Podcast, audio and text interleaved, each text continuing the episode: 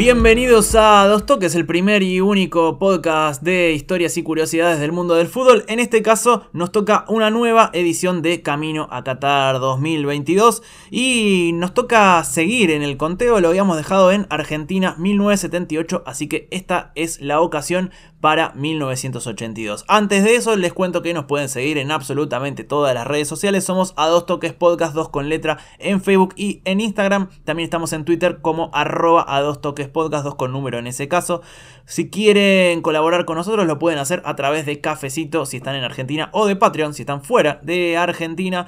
Pero lo mejor que pueden hacer es compartir, que es lo que más nos ayuda a seguir haciendo más episodios de A dos toques. También nos pueden escuchar en esta plataforma que nos está escuchando en este momento y en cualquier otra. Si la plataforma lo permite, nos pueden seguir y dejar comentarios que también los leemos siempre y lo usamos para continuar haciendo episodios, para continuar inspirándonos y para continuar llegando a nuevas historias que quizás no conocemos y está buenísimo contar. Lo cierto es que decía recién lo habíamos dejado en Argentina 78. Argentina era el último campeón y a nosotros nos toca pasar en este caso a 1982.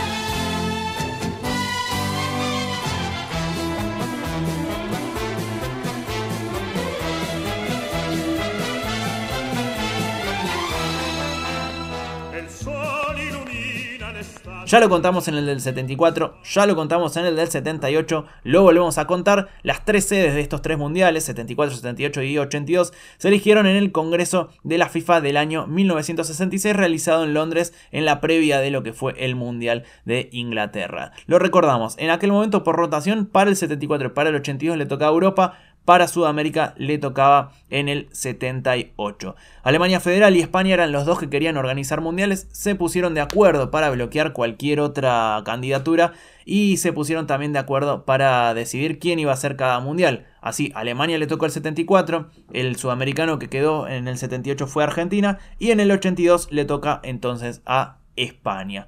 Sin embargo, no es lo único que va a cambiar en todo este proceso porque en, todo este momento, entre el 66 que se elige y el 82 que se juega, se muere en el 75 el dictador Francisco Franco. Esto abre el camino hacia la transición democrática, lo cual nos planteaba una España recién eh, instaurada en la democracia y también una España totalmente cambiada o totalmente en proceso de cambio también que iba a meterse también dentro de lo que era este mismo mundial.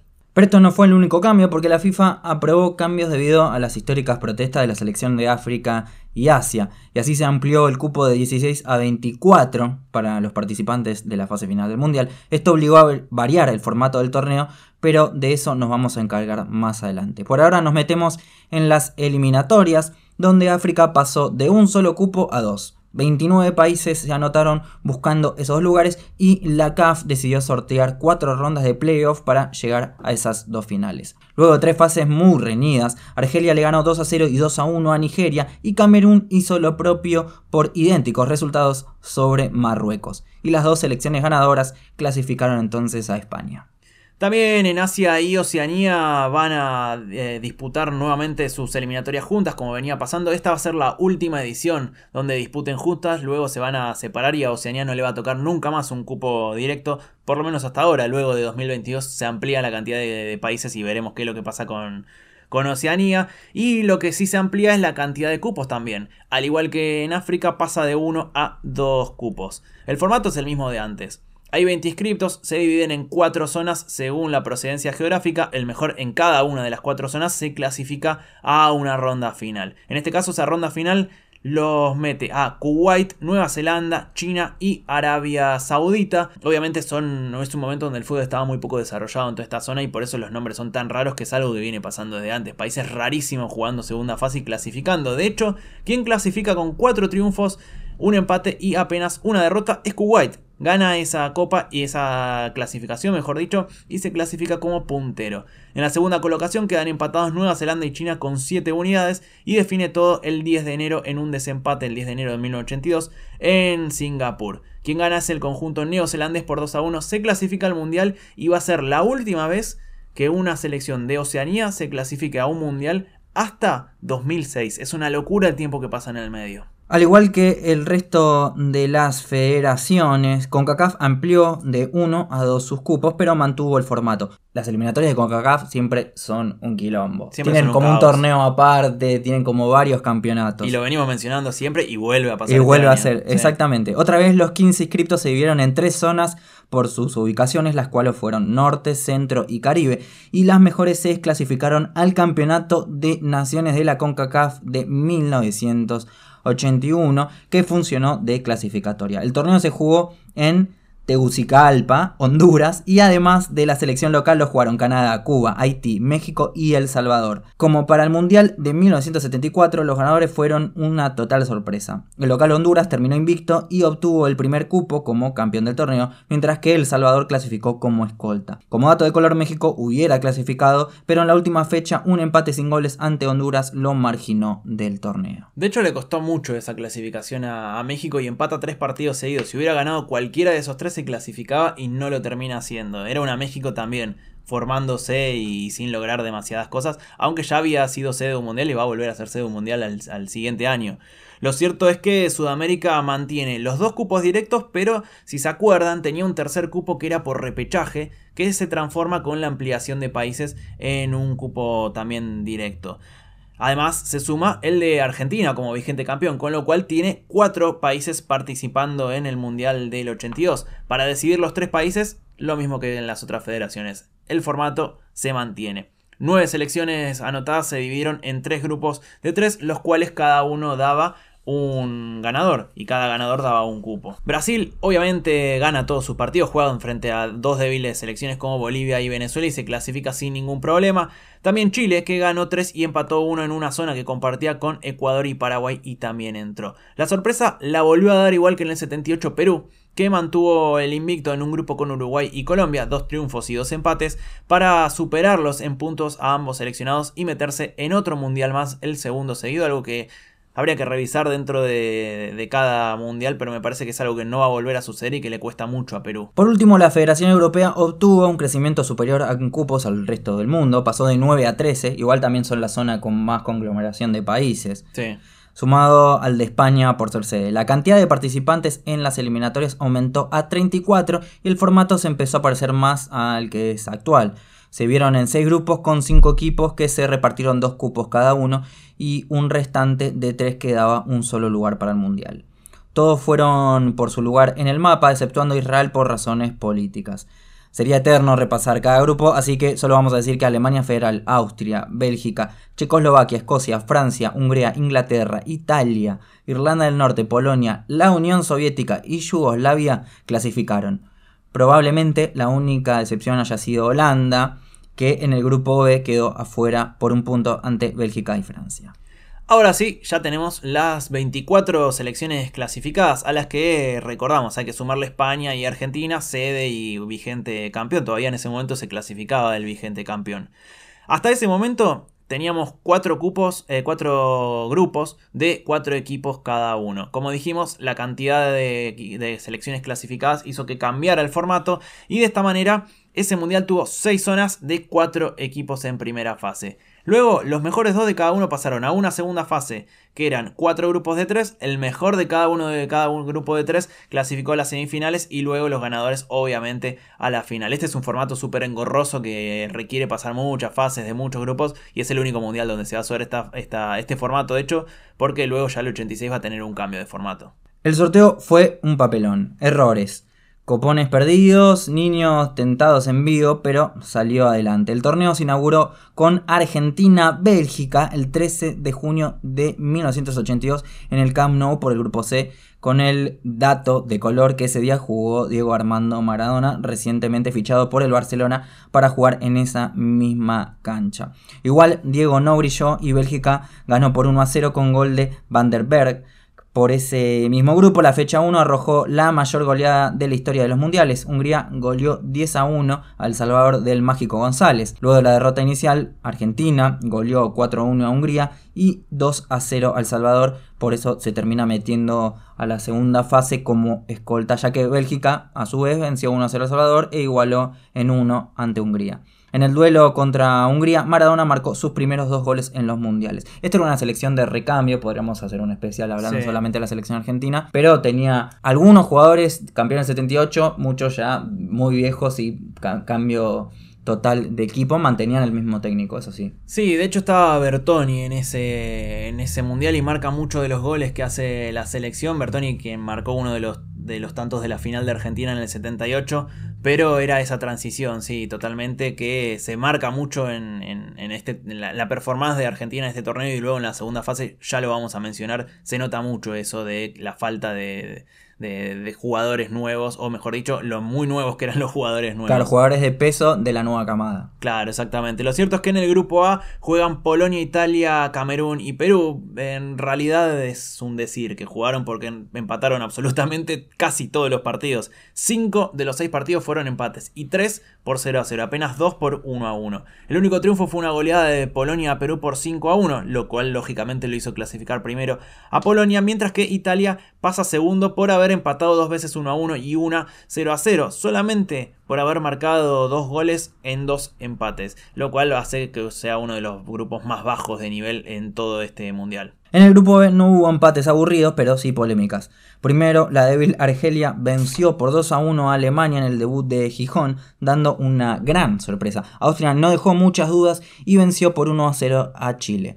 En la segunda fecha Alemania se recuperó goleando a Chile por 4-1 y Austria venció por 2-0 a Argelia. Así, a la última fecha llegaban Austria, Alemania y Argelia con chances de clasificar, pero los africanos le ganan por 3-2 a Chile, por lo que la diferencia de gol lo favorece a los europeos. Si Alemania ganaba por un gol, se clasificaban los dos. Y así fue, Alemania le termina ganando por 1-0 a Austria. En la prácticamente única chance del partido y luego se dedicaron a pasarse la pelota sin lastimarse, así ambos clasificaron pero el estadio en Gijón cantó por Argelia y los despidió con silbidos en un acto anti-fair play. Sí, totalmente anti-fair play. Y aparte, ya para este momento, como venimos diciendo en los últimos mundiales, tenemos mucho, eh, mucho archivo de video y se puede ver ese momento donde se escucha que cantan a Argelia, a Argelia, alentando a, a la selección que se quedaba fuera luego de este arreglo. Igual creo que más que ver con que les gustara cómo jugaba Argelia era para sacar un, dos equipos europeos. Sí, totalmente. Y aparte, justamente pensando España con eh, justamente salir campeón, luego no le va a suceder y ya lo vamos a mencionar un rato más. Lo cierto es que el grupo D también tiene polémicas. Juegan Inglaterra, Francia, Checoslovaquia y Kuwait y todo se disputó entre los europeos. Inglaterra ganó absolutamente todos los partidos y pasó, mientras que Francia le ganó a Kuwait y con un empate 1 a 1 frente a los checos se termina pasando de ronda. Sin embargo, lo interesante no es quién pasa, sino el partido justamente entre Francia y Kuwait.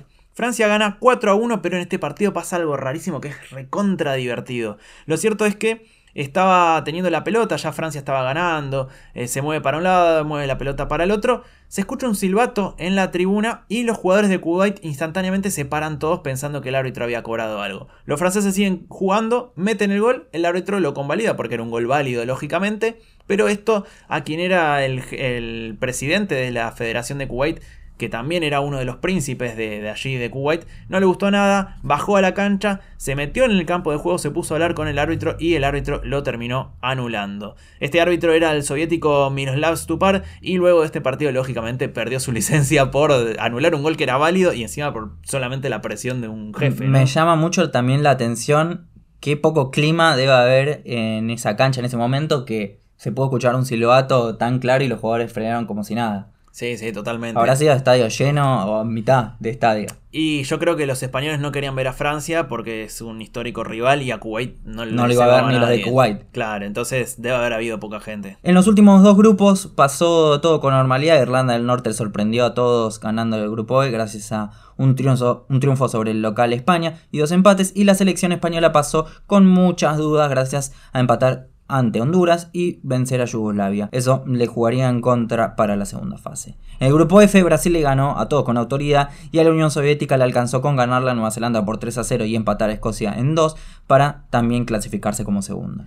Y así terminamos la primera fase y pasamos a una segunda que como dijimos es con un formato complicadísimo porque los 12 clasificados se repartieron en tres grupos de tres cuyos ganadores pasaban a las semifinales. En el grupo A, Polonia pasó sin recibir goles ni ante la Unión Soviética ni ante Bélgica y marca una gran superioridad clasificando a las semifinales.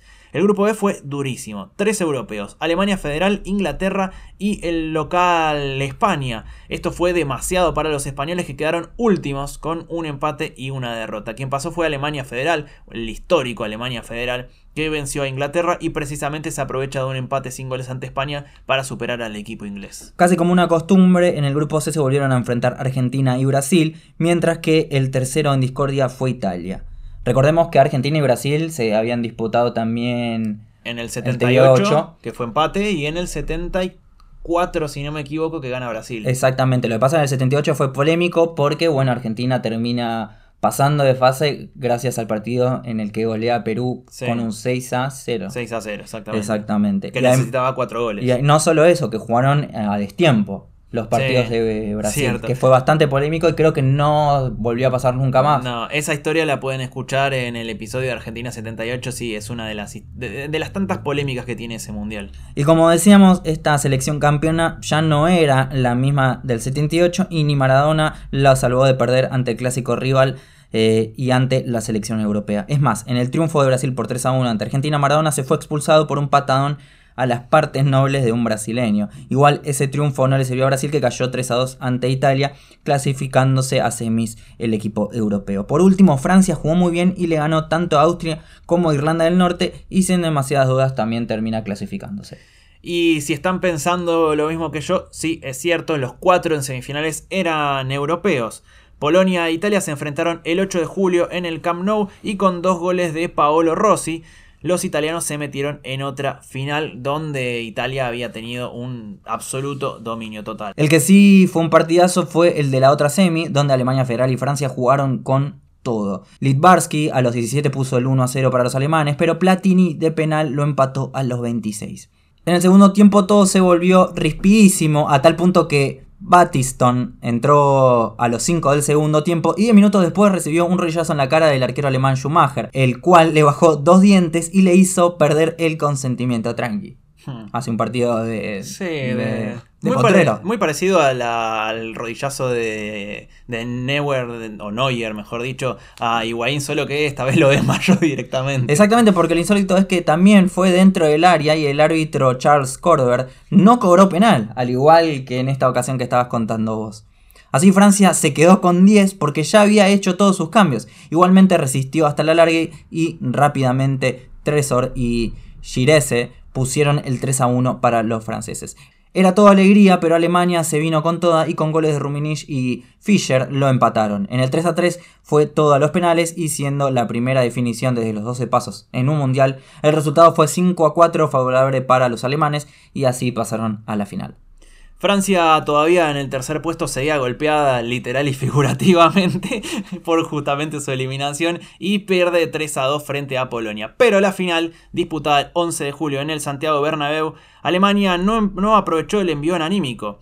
Italia lo termina medio pasando por encima. El primer tiempo fue bastante chato, donde Antonio Cabrini erró un penal, por primera vez en una final. Es la primera vez que sucede que un jugador erra un penal en una final. Pero en el segundo tiempo los italianos salieron con toda y con goles de Paolo Rossi. Un golazo de Tardelli que vamos a ver la manera de, pasarlo sin que nos salte el copyright. Pero está buenísimo el gol que hace Tardelli, el segundo. Y el tercero lo hace Alto Belli, se pone 3 a 0. Breitner sobre el final pone el 3 a 1, pero no hizo la diferencia e Italia fue campeón del mundo. Lo que sí hizo diferencia a Breitner, ahora que lo pienso, es que es uno de los pocos jugadores, el tercero si no me equivoco, en marcar goles en dos finales eh, consecutivas. Yo creo que hubo un argentino, el que disputa en el 30 y el 34, si no me equivoco, que termina jugando una final con Argentina y una con Italia, ¿puede ser? Sí. ¿O le estoy errando? Eh, Orsi se llamaba, no me acuerdo. Si fuéramos un, si fuéramos un podcast de, que habla del mundial, lo diríamos, pero no. No, no sé si metió gol ahora también, que me acuerdo y quizás todo esto que estoy comentando debería ser borrado. Es mentira. Con dudas de menor a mayor, eh, ya volviendo a la selección italiana y con un Paolo Rossi endiablado fue suficiente para que alzaran su, su tercera Copa del Mundo, la primera desde el año 38. Recordamos que Italia comienza este mundial pasando solamente por haber empatado dos partidos 1 a 1. Además, también es la tercera corona con la que alcanza Brasil como el mayor campeón en ese momento, dejando a Alemania y Uruguay con dos e Inglaterra y Argentina que tenían uno. Además, con 40 años, el arquero Dinosov fue el más longevo en salir campeón del mundo, siendo titular y capitán en su selección. Obviamente la bota de oro como el máximo goleador y el balón de oro como mejor jugador lo obtuvieron Paolo Rossi, mientras que el premio al Fair Play lo logra el seleccionado de Brasil. Como siempre cerramos el episodio hablando de la pelota, que en este caso fue una adaptación de la tango de 1978, pero le agregó cuero para conformar la tango España. La tango se va a seguir usando, es quizás la pelota más icónica de los mundiales por eso, porque dura varias ediciones y además con pequeñas eh, modificaciones. De hecho esa modificación del cuero era por la lluvia para poder adaptarse mejor a un terreno mojado. Lo y que no se haga más pesada. Es que no va a llover en ningún momento de todo el mundial, lo que sí va a suceder es muchísimo calor, algo que no pudieron prever pero la pelota tuvo su efecto. Además, esas pelotas, estas modificaciones, eh, después se terminan adaptando a lo que son los torneos locales, ¿no? Sí, durante todos esos años. Exactamente, creo que en Argentina se usó mucho. La mascota esta vez fue Naranjito, quizás una de las más recordadas. Un simpático personaje que era, bueno, una naranja con una camiseta española y una pelota que fue creada por María Dolores Salto y José María Martín Pacheco. Tenía hasta una trama y compañeros, una novia llamada Clementina y un mejor amigo llamado llamado Citronio, otro amigo llamado Imarchi y dos enemigos llamados Surpa y Coco. Increíble, eh, solo en cines. Todo esto se podía ver en la serie Fútbol en Acción que se proyectó en 1982 y tuvo 26 capítulos de 20 minutos de duración cada uno. Finalmente, la canción que escucharon al inicio se llamó El Mundial y fue interpretada por Plácido Domingo y con la letra de Alfredo Garrido. Se mataron con el nombre. Increíble. Y además, eh, como pueden ver en la portada de este episodio, uno de los pósters más polémicos. Sí, polemiquísimo, a mí me parece horrendo, la verdad, pero por lo menos artístico es el póster. Bueno, por eso vos no te dedicas al arte. Claro, exactamente, por eso me dedico a hacer podcast como a dos toques donde, insistimos, nos pueden escuchar en eh, seguir, mejor dicho, en absolutamente todas las plataformas digitales. Este entonces ha sido el España 82 y de a poco nos empezamos a meter en los mundiales más actuales y también en los más recordados. El próximo será el del 86 y para nosotros como argentinos también será muy lindo recordarlo. Pero para eso, insisto, nos deben seguir en cada una de las plataformas y en cada una de las redes sociales donde estamos para enterarse cuando salga este y cualquiera otro de los episodios de Camino a Qatar 2022 y de A dos toques en su formato perfiles clásicos o en cualquier otro formato de todos los que tenemos para que escuchen.